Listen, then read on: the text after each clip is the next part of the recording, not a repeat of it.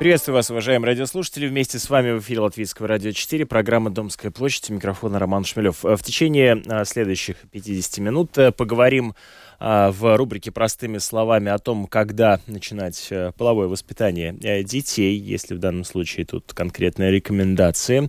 А, поговорим о ситуации в самоуправлениях. Продолжается работа над новой моделью, моделью выравненного финансирования. Также ближе к середине часа расскажем вам о новостях э, спорта и в том числе о том, что знали ли вы о том, что с 2021 года действует закон о списании долгов, не превышающих превышающих 5000 евро, но, кажется, этой возможностью практически никто не пользуется. Об этом подробнее мы поговорим э, уже через несколько минут. Ну а прямо сейчас расскажем о том, что сегодня под комиссией Сейма по долгосрочному развитию обсуждают стратегию по увеличению э, рождаемости. Напомню, что в середине января Центральное управление статистики обобщило и представило данные, и выяснилось, что за прошлый год рождаемость Латвии сократилась более чем на 12 процентов. Между тем э, действует национальная стратегия по восстановлению населения. Каким образом э, она э,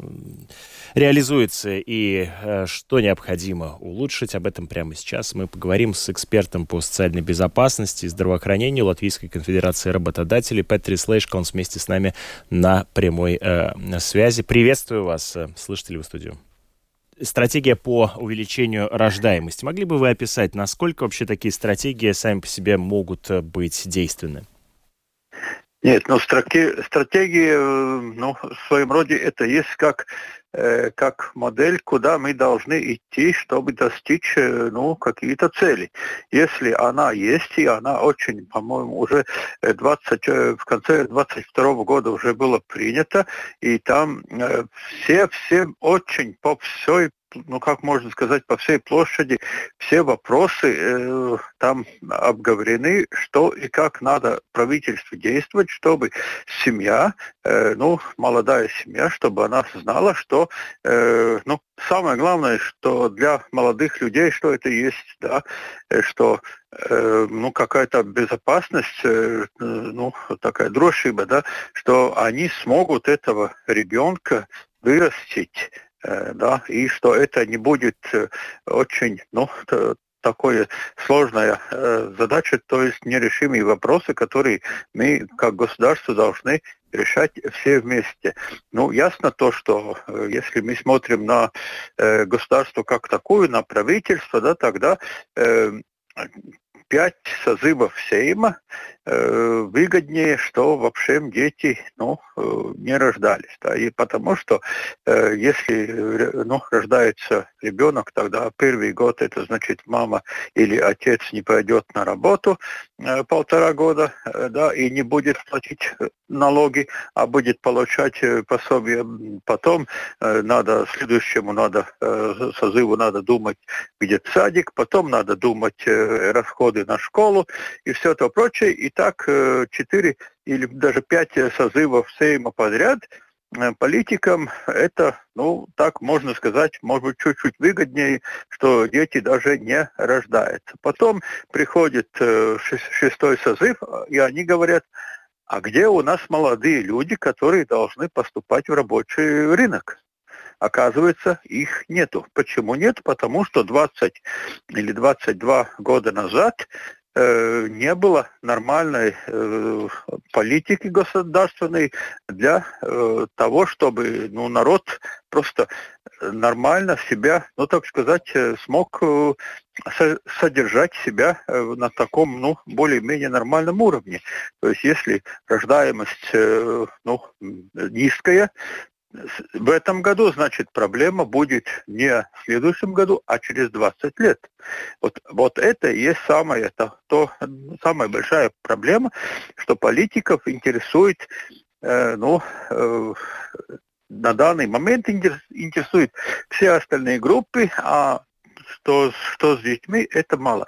Потому я правильно понимаю, да? Вот есть... вы повторили это несколько раз, но я все-таки хочу заострить на это внимание. То есть э, противоречие между декларируемыми целями и реальными целями. То есть политики, как по вашим словам, не заинтересованы в том, чтобы рождались новые дети, потому что это новые пособия, новые издержки бюджета, и поэтому лучше не надо, обойдемся.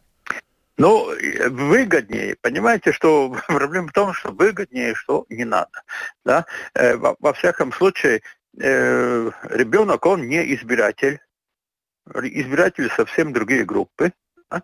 Это с, с этой точки зрения тоже правительству это не интересно. Но главное, что э, стратегия есть, и она, по-моему, очень-очень обширная и такая, что, ну, там почти все э, возможные э, точки э, зрения, они там есть составлены, но э, главное их надо выполнять. Да, вот я хотел а как что... раз об этом поговорить. Да, вот э, поговорить о том, насколько могут быть уверены в финансовой своей безопасности э, семьи, э, которые собираются заводить детей. И в этой связи пособия, которые существуют по уходу за ребенком, они ведь на протяжении уже очень длительного срока не изменялись. И я так понимаю, что и в этом году они тоже не ожидается прироста. Да? Расскажите, пожалуйста, подробнее, как, какие но э, если мы смотрим пособие Берну Копшенс побалс, то есть по уходу за ребенком, тогда он еще э, сумма 120 лат.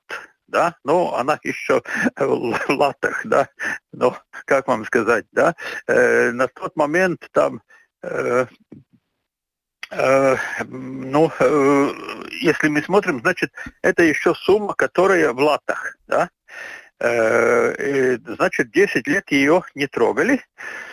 А, конечно, жизнь, ну, она изменилась.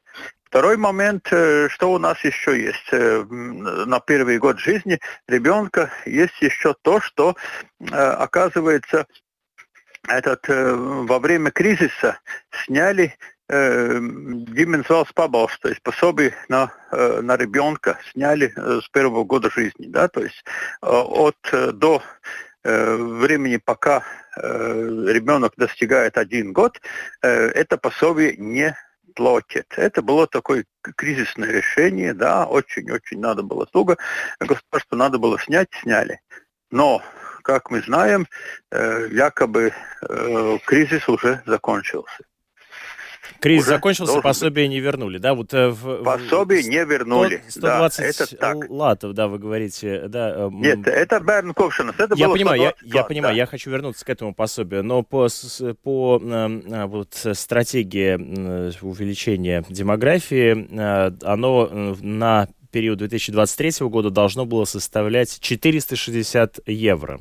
А, ну, по вашим расчетам, это... а сколько оно, в принципе, должно было бы быть э, каковым, чтобы соответствовать э, тем издержкам и, так сказать, вызовам времени, которые сейчас перед нами стоят? Ну, по идее, э, если мы смотрим на, на, на, на на такую семью, ну, э, если самая такая опасная ситуация, когда есть э, мать и ребенок, они э, только двое, да, ну то есть, то есть нету э, патернитета, да.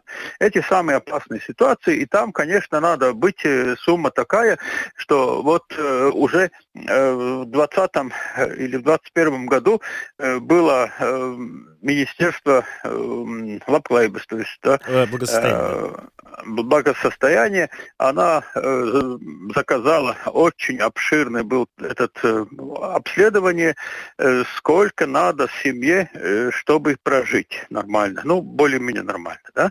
И там этот эти суммы э, мама с ребенком э, сколько надо, там они четко сказаны, да. А примерно вы э, помните, сколько там было? Ну, примерно это по возрастным группам, но все равно, если мы смотрим, э, то, то э, от медианы на маму надо э, как минимум 40% от, от, от медианы надо мамы, и для ребенка надо э, как минимум Э, как минимум 30% э, от медианы. Да? И это э, составит, ну, хотя бы примерный порядок? Это около, около 500 евро на данный момент. 500 будет. евро для одинокой да. матери с ребенком. Такого, таково должно С ребенком, быть, да.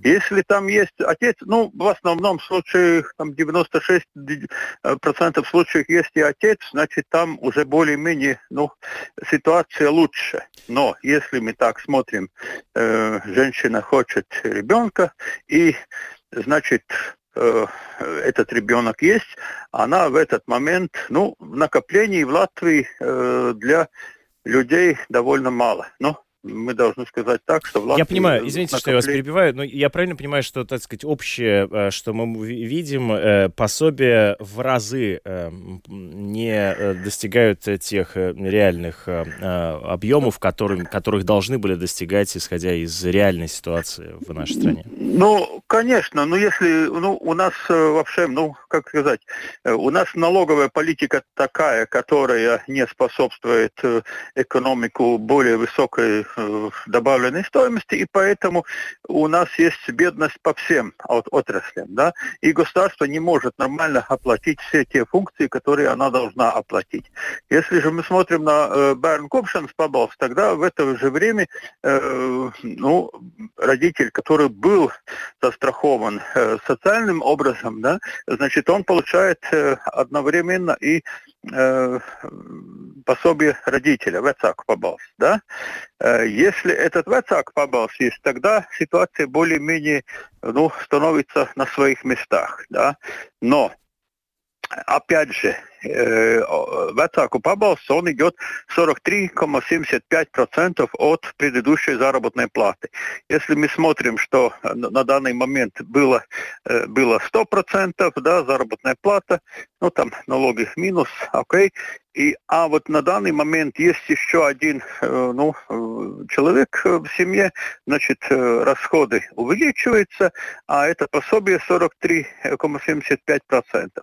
Если же человек хочет э, работать хоть на полставки или как, да, тогда сразу снижает этот э, 50% от этого вецаку Да, я понимаю, то есть невыгодно где-то подрабатывать, потому что э, ну, все равно приходится... Да, легально подрабатывать невыгодно. И таким образом получается, что правительство само создает ситуацию, при которой, так сказать, э, стимулирует теневую экономику, да. Спасибо вам большое э, за э, комментарии. Мне кажется, вы указали на многие из системных проблем, которые сейчас существуют. Вместе с нами на прямой связи был э, Петрис Лейшконс, эксперт по социальной безопасности и здравоохранению Конфедерации работодателей. Напомню, что сегодня в подкомиссии СЭМИ по долгосрочному развитию обсуждается стратегию по увеличению рождаемости. Ну, как мы слышали, многие из пособий, которые сейчас существуют в нашей стране, к сожалению, не соответствуют реальным а, вызовам, которые перед нами стоят для того, чтобы рожать больше. Переходим к другим темам.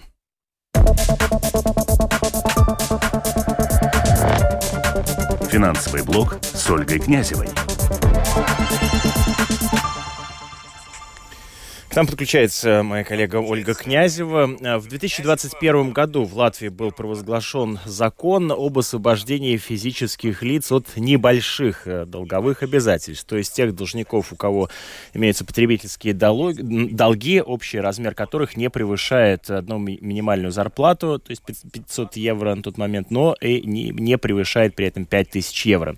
В общем, э, можно было э, таким образом списать долги, которые не превышали бы 5000 евро. А, но, кажется, э, этой э, возможностью мало кто пользуется. Вот об этом подробнее поговорим. Ольга, приветствую тебя в эфире Латвийского радио 4. Приветствую, Роман, и все, кто нас слышит. Да, вот продолжаю как раз тему Петриса Лейшконса. Это очень важно, потому что он уже сказал про то, что нам нужно, да, повышать вот эту рождаемость, которая у нас низкая. И как это делать? Ну, все прекрасно. Можно повысить пособие, все вот эти детские пособия до того уровня, которые могли быть, но если есть теневая экономика, которая откусывает буквально у нашей экономики там миллиарды евро в год, то откуда взять деньги, чтобы заплатить? И вот, кстати, одна из тем, как собираются эти деньги вернуть в бюджет буквально, это бороться с должниками, которых в Латвии очень много, и которые, к сожалению, работают э, либо в темную совсем, чтобы не платить вот эти долги, либо ну, получают минимальную заработную плату э, официально, а остальную часть получают в конверте. Ну, это, об этом можно говорить долго, но вот ты начал уже с, с этой программы, которая работает два года. Она вступила в силу 1 января 2022 года, то есть два года прошло, и она была тоже нацелена как раз на ту часть должников, которые вдруг э, как-то запутались в жизни и не хотят больше, не могут больше платить по своим долгам. Но я как-то так вот решила вспомнить, что же с этой программой, насколько она удачно работает. Это важно понимать для, перед тем, как разрабатывать какие-то новые программы, которые сегодня разрабатываются. И я позвонила нотариусам, нашим нотариусам латвийским, и каково же было мое удивление, когда я узнала, что в прошлом году возможностью вот так списать долги до 5000 евро воспользовались, внимание, 5 человек. 5 человек. Э, представьте, целый закон огромный, который разрабатывался, который там спорили, рассуждали, как это нужно делать, и вдруг пять человек, да, э, как это так? Ну, нотариусы как-то заявили о том, что, ну, вот у нас люди вот такие, которые не хотят там как-то так разбираться в этих законах. Но на самом деле я, я лично уверена, что это закон такой, раз люди не могут им пользоваться. Но почему же так? Наверняка Роман тебе интересно, почему люди Разумеется, не очень интересно. Не хочу просто тебя перебивать. Да, я слушаю. Очень да. Я спросила это вот напрямую у тех экспертов, которые этот закон разрабатывали. Эти люди все тоже с юридическим образованием, и они с огорчением констатировали, что да, они сами не думали, что так плохо будет работать закон на практике. Но почему так тоже? Вот у них есть несколько версий. Во-первых, оказалось, что люди испугались слишком сложной бюрократической процедуры, когда все-таки не так, нет такого, что ты пришел, говоришь, ах, вот тут у меня долги, давайте спешите, и тебе тоже вот так вот, знаешь, э, таким щедрым, э, щедрой рукой все это списали. Нет, надо пойти поработать немножко в том плане, что собрать какие-то справки, доказать, что ты не можешь платить, доказать, что у тебя вот есть такие какие-то долги. То есть, ну, что-то сделать для этого. И то есть были люди, которые приходили к нотариусам, эта вся процедура происходила через нотариусов, выслушивали все, что нужно сделать, и больше не приходили. Ну, вот так. И как э, подчеркивают вот эти авторы закона, это люди, ну, так скажем, очень мягко, с, с низких социальных слоев, да, с низкой финансовой грамотностью, они часто просто не понимали даже после консультации, что им делать. Потом, какая еще причина? Люди оказалось, что не готовы два года сидеть с ограничениями, а закон именно накладывал на них эти ограничения, то есть нельзя брать, например, новые кредиты, надо соблюдать какие-то, я не знаю, такую финансовую грамотность, и, кстати, посещать курсы финансовой грамотности, на это тоже люди оказались не готовы. Была еще категория людей, которые сказали, ну, что там 5000 евро, ну, условно говоря, у меня долг на 1000 евро, а тут такие мучения, два года вот сидеть там и собирать справки, и сидеть там с какими-то ограничениями, это не та сумма в наше время, чтобы так страдать, чтобы так уж мучиться. И этот вопрос, вот, эм, будет сейчас хорошая новость, что да, будут менять ну, я думаю, что уже в этом году, потому что, как сказали разработчики, уже вот в, фина... в юридической комиссии Сейма начались какие-то движения по поводу того, что закон не работает, и надо бы вытаскивать людей из теневой экономики. Наверное, я не уже не успею рассказывать, как будут вытаскивать людей, которых 50 тысяч э, человек в стране, которые должны, например, гарантийному фонду алиментов. И э, я только скажу одну цифру, которая наверняка тебя впечатлит, Ром. А, вот эти люди, если бы они работали в теневой экономике, а они, скорее всего, не, ой, не работали бы в, ну, в белой понимаю, экономике, да, белую, они, скорее да, всего, работают так. в теневой, они могли бы платить в бюджет примерно на 270 миллионов евро в год больше. Вот тебе те самые деньги там для учителей ну, и понятно, для всех, да, таким образом кого вокруг. И сами, да, увеличение бюджета происходили бы. Благодарю тебя за то, что ты рассказала сегодня да. об этой, э, напомнила об этой программе, о том, как она работает или в данном случае не работает. Ольга Князева была вместе э, с нами.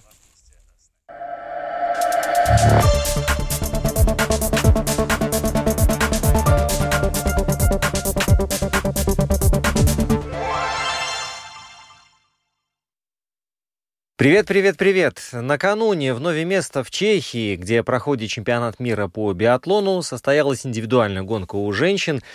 И сюрприз, шестой комплект наград был разыгран при относительно комфортных условиях. Да, дождь шел, но он не стал помехой для стреляющих лыжниц.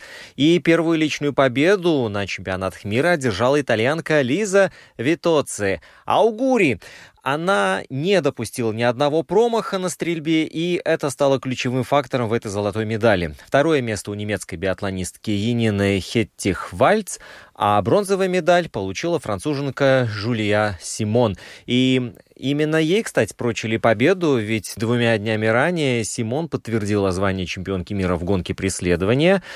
Также на этом турнире она поднималась на верхнюю ступень пьедестала почета. В остальных гонках, в которых принимал участие, это была и смешанная эстафета, и спринт. В общем, Симон несколько своих поклонников огорчила вчерашней гонкой.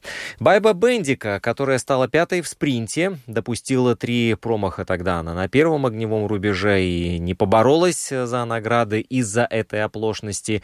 И в гонке преследования стала одиннадцатой. А во вчерашней индивидуалке Байба начала за здравие. Было здорово смотреть, как она быстро а, бежит, но что-то тревожное чувство меня не покидало. И в отличие от медленного старта в прошлый раз, сейчас она действительно рванула, аж на восьмом месте была на первом огневом рубеже, но Одна ошибка на стрельбе, сразу потеря 30 позиций, на втором огневом рубеже аж 4 промаха, сваливается Байба на 83 место. В итоге на финише у нее было 8 штрафных минут, 67 место и отставание неполные 8 минут от лидера. Знаете, обидно, вот честно обидно за проваленную гонку, такое ощущение, что у Байбы просто нет плана на а, старт, едет она как может, а стреляет как получится. Можно же сначала сначала не спешить, попытаться хотя бы на трех огневых рубежах э, сделать ноль, а потом уже наращивать темп. Ведь темп-то есть, и мы это видели. Статистика у немок для сравнения. 80 выстрелов, 2 ошибки. У Байбы только за одну гонку 8 промахов. Безобразие. Ладно, мы тут Байбу журим, а представляете, каково норвежской а, сборной? Как норвежская пресса колокочет, потому что биатлонистки сборной Норвегии совершили очередной провал, на сей раз прямо гигантский. Их нет даже в топ-20 по итогам гонки. Когда такое еще можно увидеть? Ингрид Тандеревольд э, стала только 27-й. Хорошо, что есть у норвежцев мужская сборная. Вот она на этом чемпионате мира исправляет всю картину.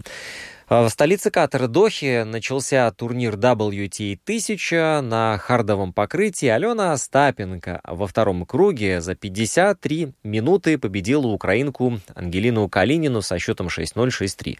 Во-первых, от первого круга Остапенко была освобождена, ведь как-никак а, надо было из Линца прилететь, где она стала победительницей. Во-вторых, уже до начала этой игры стало ясно, что на следующей неделе в мировом рейтинге Остапенко будет как минимум девятой ракеткой. И, собственно, она играла как девятая ракетка мира, доминировала на протяжении всего первого сета, во втором чуток подразнила соперницу, позволила Калининой выиграть на своей подаче, а когда счет стал 3-3, Остапенко решила сделать блиц и без проблем довела матч до конца. И еще, на грядущем уикенде в Индианаполисе состоится матч всех звезд НБА. Долгожданное зрелище, правда, Кристопс Порзиндис там не сыграет. Да, это минус, но, тем не менее, зрелище все равно ожидается фантастическое. Дело в том, что баскетболисты будут играть на настоящем светодиодном корте. То, что обычно мы называем паркетом, в Индианаполисе будет огромным LED-дисплеем, на котором показывается видео. Вот, на нем легко меняется раскраска так называемого паркета, выводится всякая графика, статистика, анимация и так далее, и так далее. В общем, как видеокуб, только под ногами игроков. Стеклянный пол эластичнее там, напольных покрытий из фанеры, эластичнее классического спортивного паркета из дерева. Он лучше держит сцепление с подошвой в условиях повышенной влажности. Там верхний стеклянный слой покрыт мелкой сеткой керамических точек. Ну, все эти плюсы прекрасны, однако НБА, как мы понимаем, заинтересовалась стеклянным светопаркетом не из-за его физических свойств. Главное тут коммерческая составляющая. Эта площадка дает более 10 новых рекламных поверхностей благодаря своей легкой перекраске. Я пока слабо себе представляю, как огромный телевизор будет выглядеть на моем телевизоре, но я заинтригован. И никакой интриги по поводу завтрашней нашей темы разговора. Это будут первые первые матчи 1-8 финала Лиги чемпионов.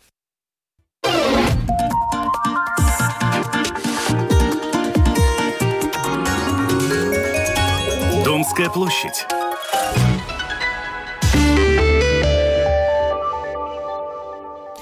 Приветствую вас, уважаемые радиослушатели. Вместе с вами в эфире Латвийского радио 4, э, программа «Домская площадь». Э, в эти дни э, во многих самоуправлениях принимается э, бюджет на этот э, год.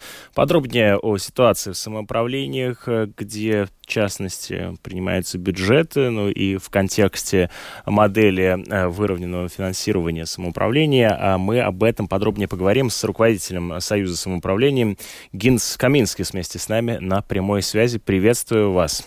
Да, расскажите, пожалуйста, модель финансирования самоуправления, насколько она на данный момент э, эффективна, как вы ее оцениваете?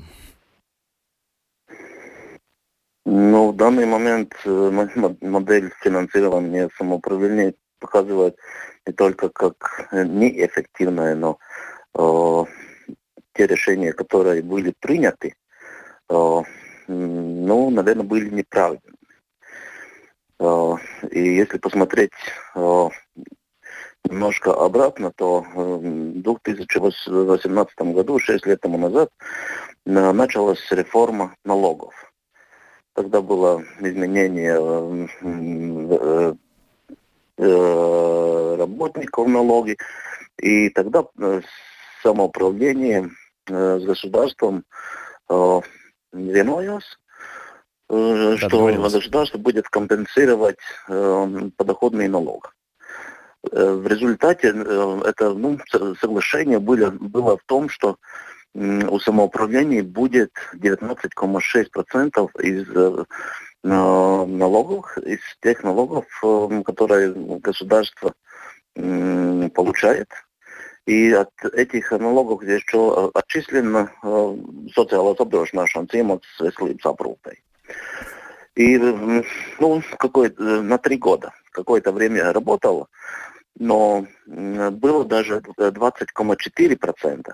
А в данный момент, в данный момент э, часть самоуправления составляет уже только 16,2%.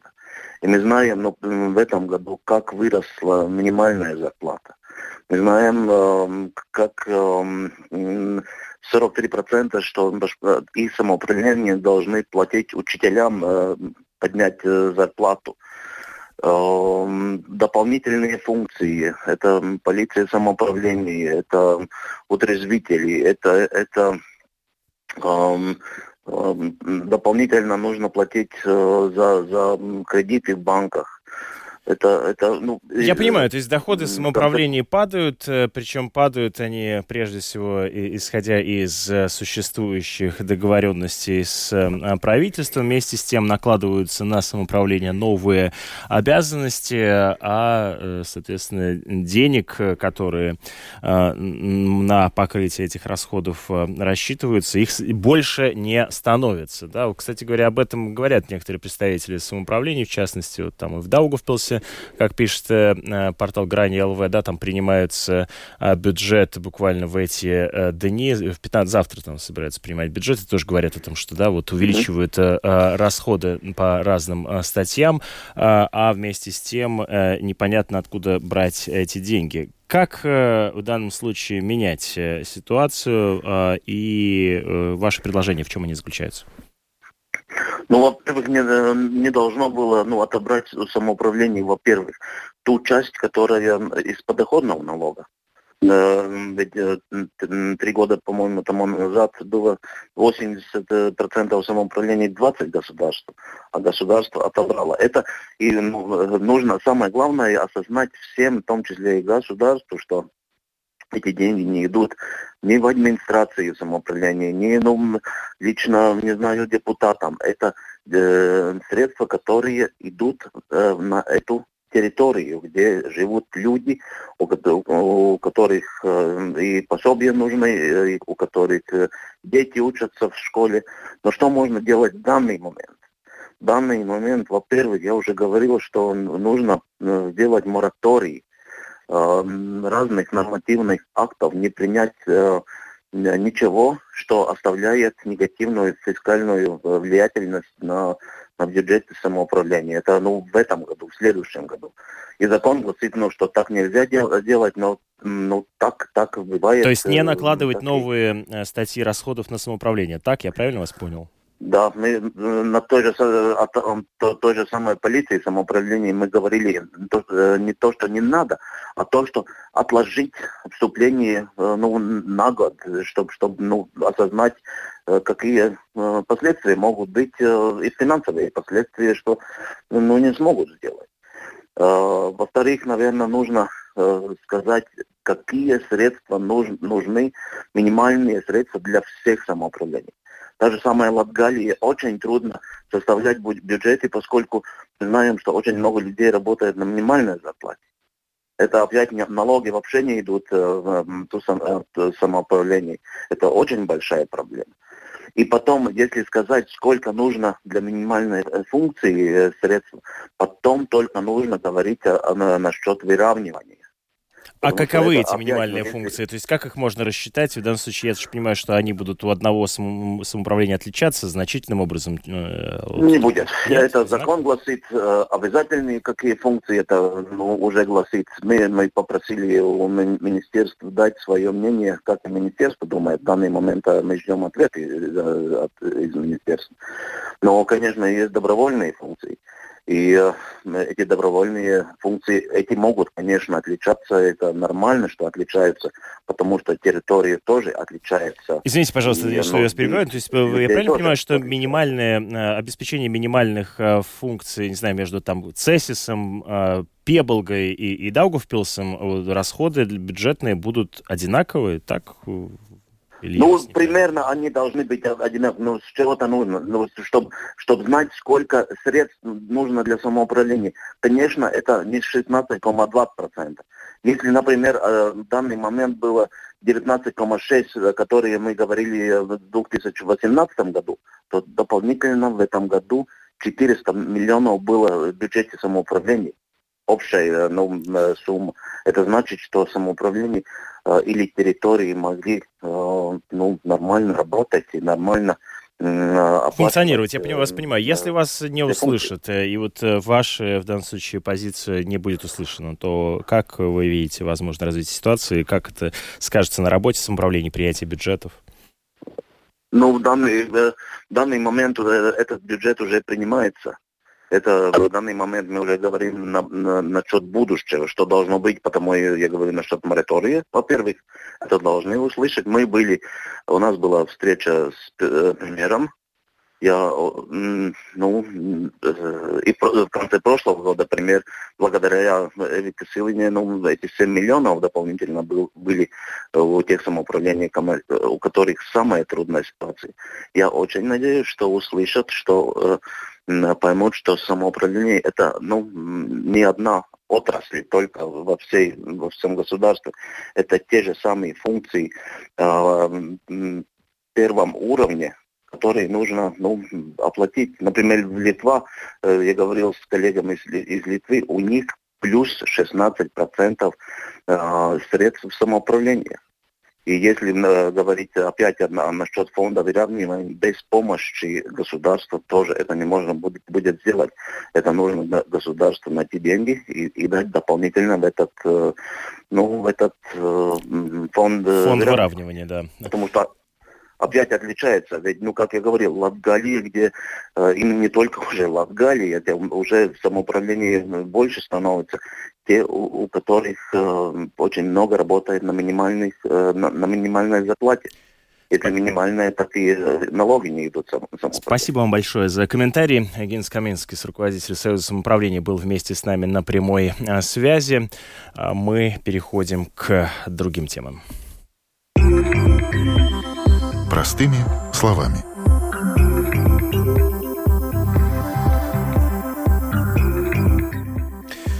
А, на протяжении э, всего прошлого года мы часто обращались к а, теме Э, сексуализированного насилия в отношении молодых людей, подростков, э, и а, слышали, в частности, от различных экспертов, с которыми говорили о, о том, что необходимо говорить с молодыми людьми о личных границах, о том, как их э, выстраивать. Это одна из тем, которая лежит в корпусе вопросов, касающихся пресловутого полового воспитания. Вместе с тем, когда начинаешь говорить о половом воспитании, начинаешь заикаться об этом, то, разумеется, это часто в нашем обществе вызывает очень большое количество споров, толков, мифов. Вот в некоторых из них будем разбираться прямо сейчас в рубрике «Простыми словами». Когда начинать половое воспитание детей? Эм, об этом мы поговорим в течение следующих нескольких минут. Вместе со мной Марина Талапина.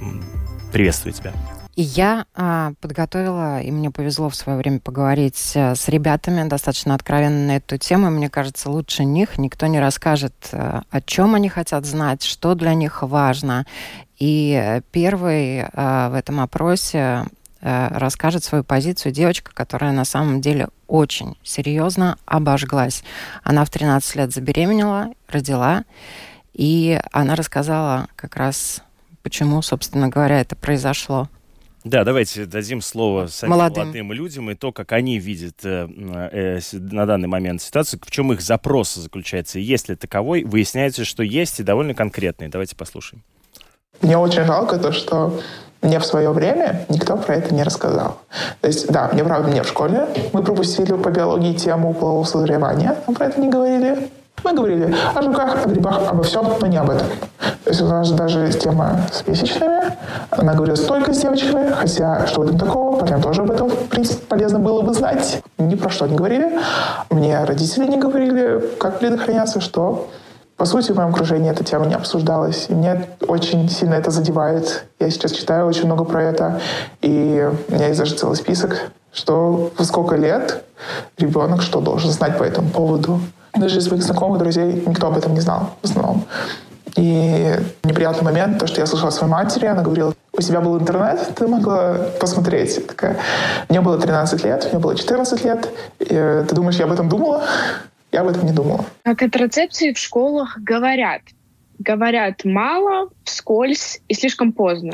На самом деле, действительно, таких историй очень много, и я сама знаю девочек, которым действительно собирали деньги и на аборты, и на экстренные контрацептивы и так далее. То есть это не редкость в наши дни, хотя в какой-то степени это смешно, потому что все вокруг пропагандируют контрацепцию. Мы в школе прикалывались по поводу того, что кого-то надо отправить к венерологу.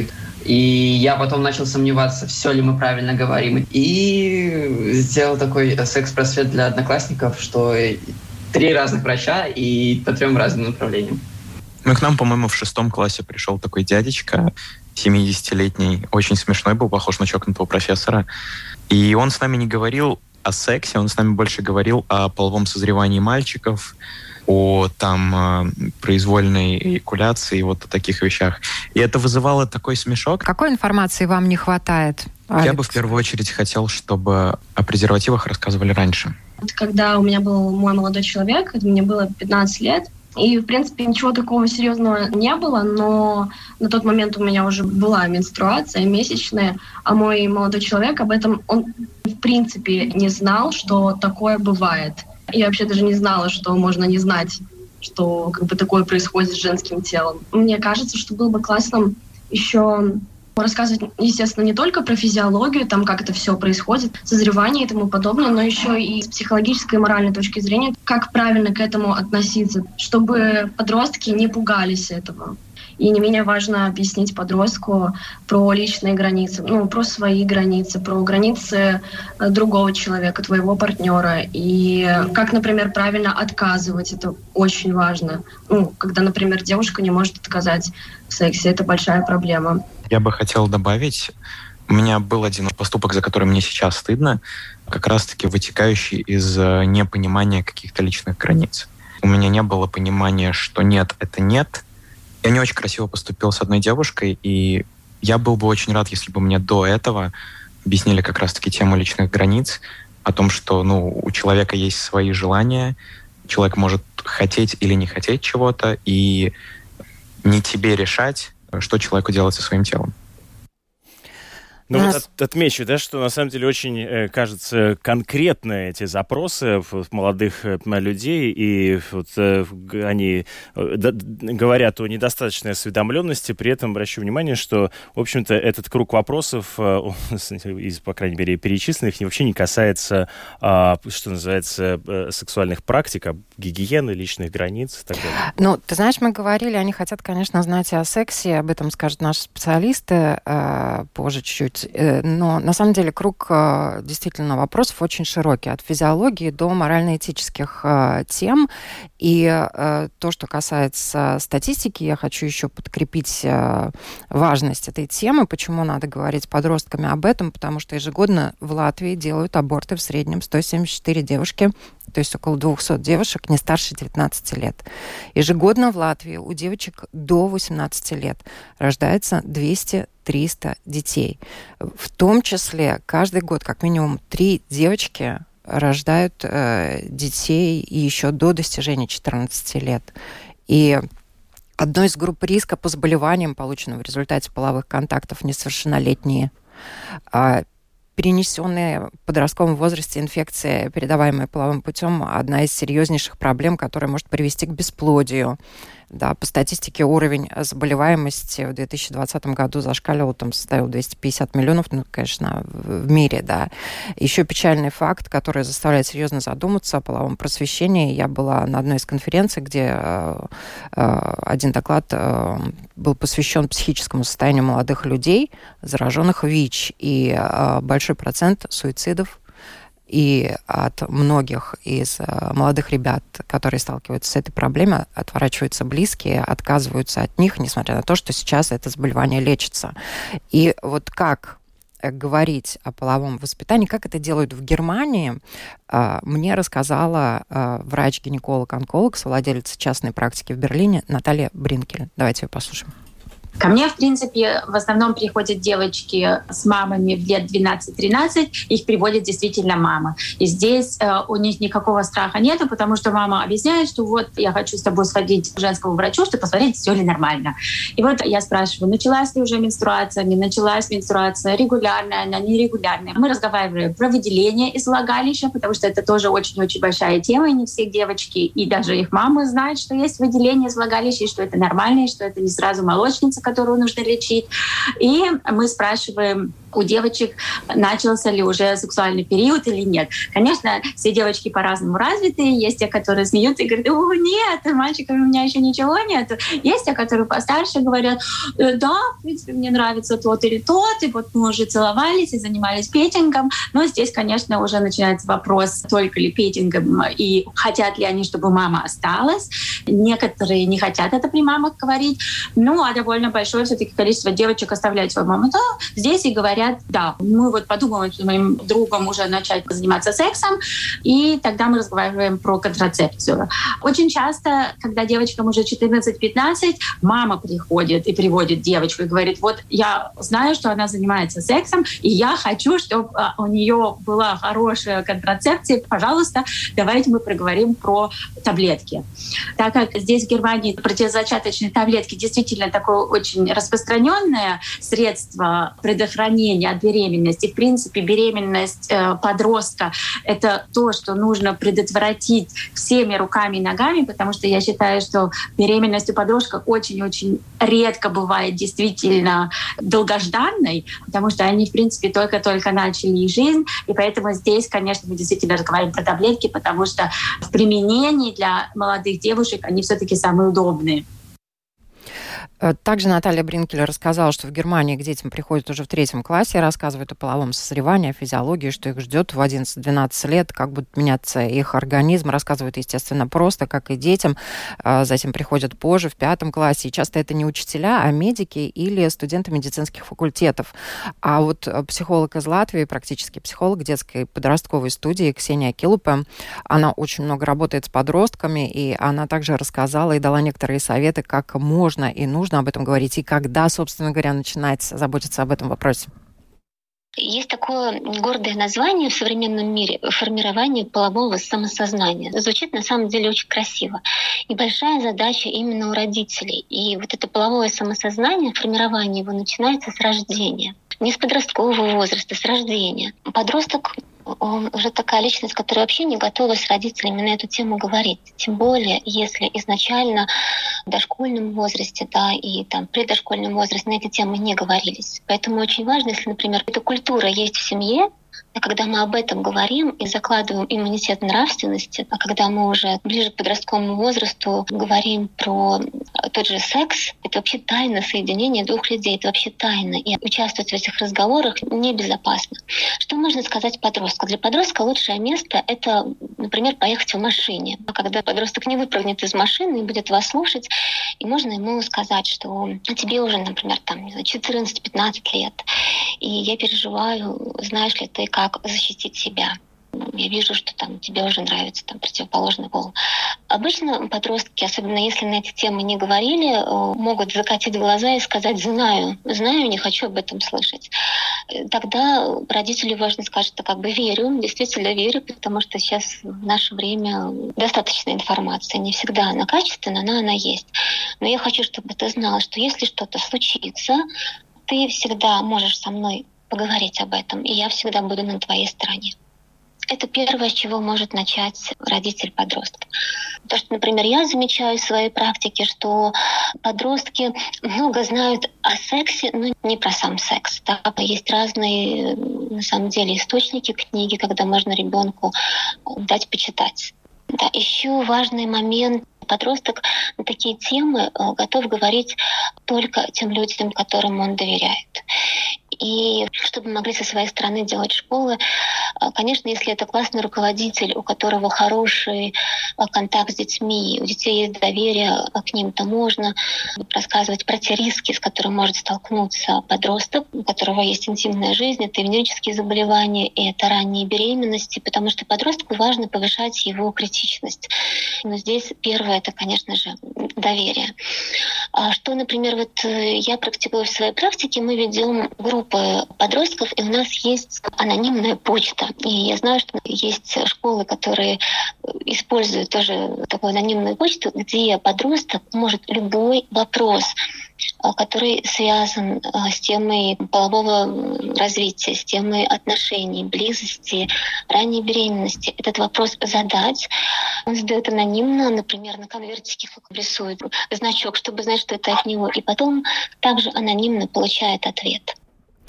Но я считаю, что, по-моему, исчерпывающе должны об этом говорить с подростками и э, родители, и в школе должна быть э, программа соответствующая. Дети хотят, чтобы с ними говорили чаще об этом. Папа Дезет, спасибо, он тоже ездит и очень достаточно так интересно рассказывает э, детям о всех рисках и так далее. И э, что мне э, кажется очень важным, что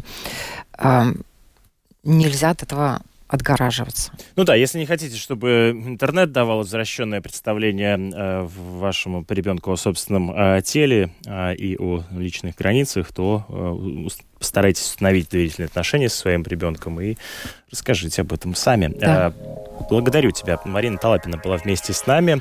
Э, я же прощаюсь э, с вами. Микрофон был Роман Шпилев, за режиссерским пультом Регина Безанин, продюсер программы Наталья Пори. Это впереди вас ждут новости в эфире Латвийского радио 4.